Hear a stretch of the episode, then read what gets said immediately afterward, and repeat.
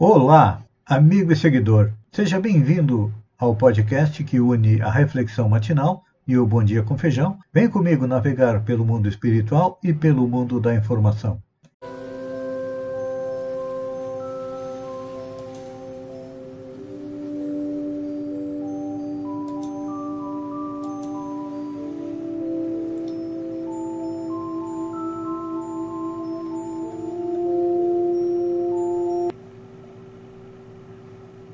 Olá, amigo e seguidor. Seja bem-vindo à nossa live diária da reflexão matinal, onde eu e você vamos em direção ao nosso coração, não importa se esteja frio, calor, chovendo, nublado, para lá, como jardineiros espirituais, elevar templos às nossas virtudes, ou seja, procurar melhorar tudo aquilo que nós temos de bom, de positivo dentro de nós, nossas qualidades, e ao mesmo tempo cavar masmorras aos nossos vícios, procurando enterrá-los bem fundo, quando não pudermos extirpá-los, porque são eles: o orgulho, o egoísmo, a cupidez, a ganância, a inveja, o ódio a causa da nossa dor, do nosso sofrimento, da nossa infelicidade. Então,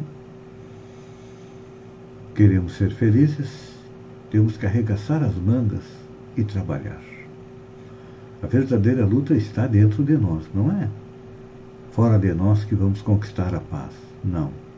A verdadeira paz, a felicidade, a tranquilidade nascem no nosso coração e crescem. Por isso, é importante a compreensão, é importante colocar em prática as leis que regem o universo.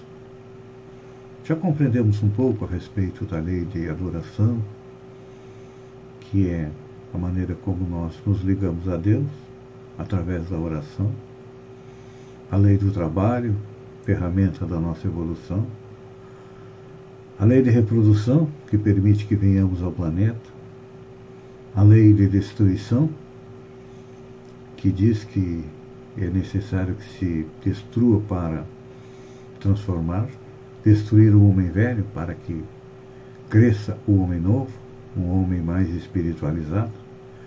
E atualmente estamos analisando a lei de sociedade.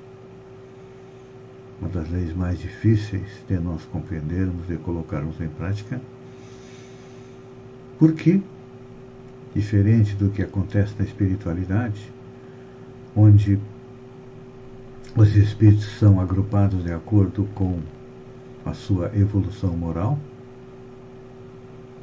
aqui, nas nossas cidades, nas nossas comunidades, estamos juntos, bons, maus, mais ou menos, assassinos, criminosos, corruptos, homens bons, de sérios, honestos, trabalhadores.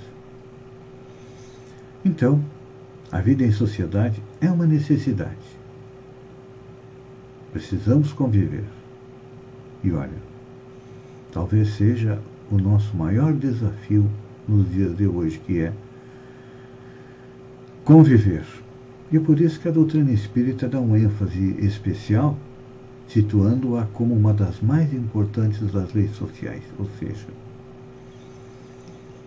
Kardec questiona, na pergunta 775, aos espíritos: Qual seria para a sociedade o resultado do relaxamento dos laços de família? A resposta dos espíritos nos deixa preocupados. Que seria? A resposta deles é: um recrudescimento do egoísmo, ou seja, um aumento dos nossos defeitos, porque à medida que os laços familiares estavam estão relaxados, é cada um por si, não é? Deixamos de ter aquela identidade de grupo, aquela identidade de família. Temos falado, já comentamos, a respeito do viés narcisista da nossa sociedade. Ou seja, Narciso era um personagem da história grega melhor das lendas gregas. Lindo, bonito, maravilhoso, que se apaixona por si mesmo ao perceber a sua beleza refletida nas águas de um lago. Enamora-se de si mesmo a ponto de ficar ali se olhando, olhando, olhando, definha e morre. Nós ainda temos muito de Narciso. Basta olhar, hoje em dia, a indústria da beleza. Todos querem ser belos, cultuamos o belo. A feiura tem que ser transformada. Mas trabalhamos muito no nosso lado externo, na nossa aparência física, e esquecemos da nossa beleza moral. É. Vivemos uma sociedade superficial, uma sociedade de aparência, que diz que para sermos felizes temos que ter sucesso. Dá para dizer que a gente está contaminado pelo vírus da doença do êxito, não é assim? Quanto mais poder, quanto mais fama, quanto mais beleza, Quanto mais sexo, maior é o êxito. E aí, de uma hora para outra, vem o coronavírus e coloca tudo isso abaixo. Quando fomos para o isolamento social, o que, que aconteceu? Tivemos que reaprender a conviver em família, porque em boa parte é, dos lares, das casas, o lar era o local onde simplesmente dormíamos, cada um fazia sua alimentação no seu quarto, vendo TV, etc e tal, e não convivíamos. E aí veio o coronavírus, com o isolamento social, nós tivemos que conviver com nossos filhos, com nossos pais, com os nossos parentes. Começamos a sentir a falta daquele contato mais próximo do afeto. E começamos a valorizar mais a nossa família. E à medida que a gente começa a valorizar a família, o que, que acontece? Diminui o nosso egoísmo. Então, o impacto que nós tínhamos na família do quanto mais poder, fama, dinheiro, sexo, maior êxito, estava desestruturando as nossas famílias e aí nós tivemos que reaprender a conviver em família. Nossas crianças não tinham escola, nossos jovens ficavam em casa. Então, tivemos que dar um pouco mais de atenção a eles, conviver um pouco mais com eles. Nossos idosos tivemos que redobrar os cuidados para com eles, e enfim. No início tivemos dificuldades de relacionamento na família, mas agora nós estamos nos relacionando um pouco melhor. Isso é importante, é, uma das, é um dos efeitos positivos do coronavírus. Nós sabemos o coronavírus pelo seu lado negativo, o lado que contamina, o lado que leva amigos, parentes e familiares rapidamente para a vida espiritual. Aqueles que nós acreditávamos que iam viver mais 10, 20, 30 anos junto conosco, de um momento para outro, retornaram à pátria espiritual. Isso nos deixou preocupados. É claro que existem ainda os negacionistas que negam o coronavírus, mas até mesmo estes, quando percebem o retorno de um amigo, de um parente para a pátria espiritual, acabam mudando de ideia e seguindo os protocolos de saúde. Então, hoje nós fizemos uma análise rápida da importância do coronavírus para a nossa família e do quanto nós conseguimos é, evoluir, crescer a partir das dificuldades. Pense nisso, amigo e seguidor, enquanto eu agradeço a você por ter estado comigo durante esses minutos. Fiquem com Deus e até amanhã, do amanhecer com mais uma reflexão matinal. Um beijo no coração e até lá então.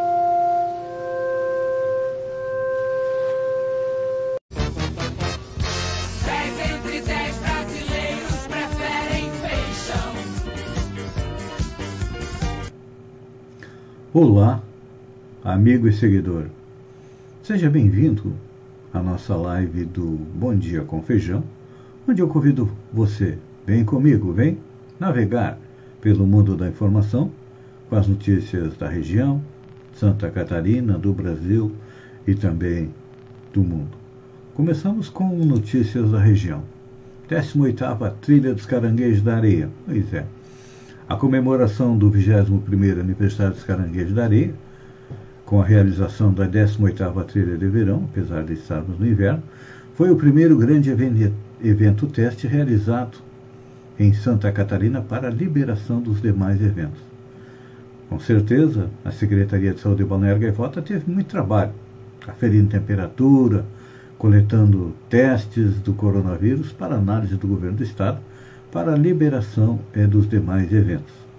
Sem vacina, a Secretaria Municipal de Saúde de Balneário Rui do Silva, por meio da vigilância epidemiológica, informou que estão suspensas temporariamente a vacinação para gestantes, puérperas e lactantes. A vacinação será retomada assim que o município receber é, o novo lote. As vacinas estão faltando aí em todos os municípios. Estão sendo suspende, retorna quando chega.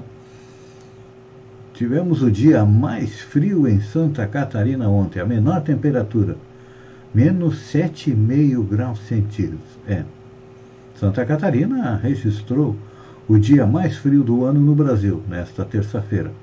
Segundo a meteorologia, a menor temperatura no país foi registrada em Bom Jardim da Serra, onde fez menos 7,5 graus centígrados, ou seja, 7,5 graus centígrados negativos às 7 horas. Com certeza a sensação térmica foi bem menor. Em Urupema, a mínima foi de menos 6,5 às 7 horas, segundo o EPAG Ciram. Em São Joaquim, a temperatura foi menos 4,5 às 8 horas. Em Urubici, chegou a menos 5,26 no mesmo horário. Então, tá aí. A menor temperatura registrada este ano havia sido em Bom Jardim da Serra, no dia 26 de maio, e chegou a 5,77 negativo. Em compensação, no Canadá, só ontem morreram 25 pessoas devido à onda de calor. Frio aqui embaixo e calor demais no hemisfério norte. Comissão de Constituição e Justiça admite PEC da redistribuição da arrecadação entre os municípios de Santa Catarina. A Comissão de Constituição e Justiça admitiu a tramitação do projeto de emenda à Constituição sobre a redistribuição dos recursos arrecadados no município e no Estado. A intenção é que as cidades menores tenham um maior aporte financeiro. A proposta de Santa Catarina é, segue aquilo que já é aplicado pelo governo federal. Notícia boa para pagar pedágio. Projeto que prevê pagamento de pedágio com cartões vai a plenário.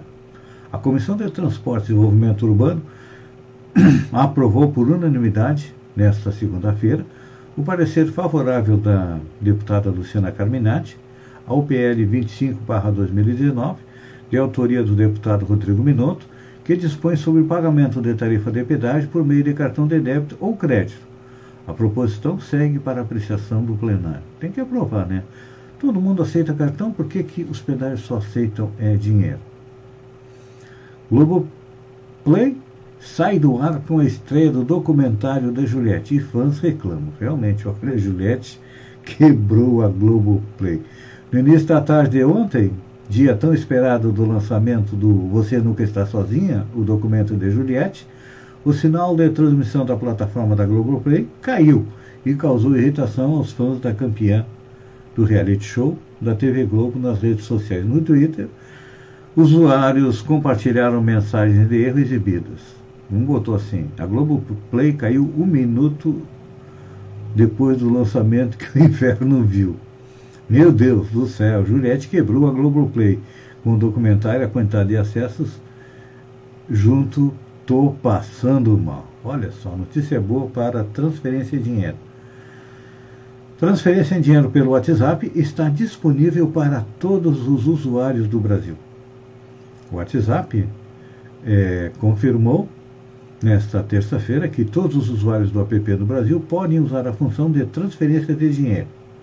A novidade foi lançada no início de maio, mas a sua liberação para pessoas foi gradual. Conforme alguns tinham acesso e faziam pagamento, aqueles que recebiam eram convidados automaticamente. Agora, 100% da base do usuário pode encontrar a opção de pagamento no app, enquanto as transações só funcionam entre pessoas físicas. Então tá aí.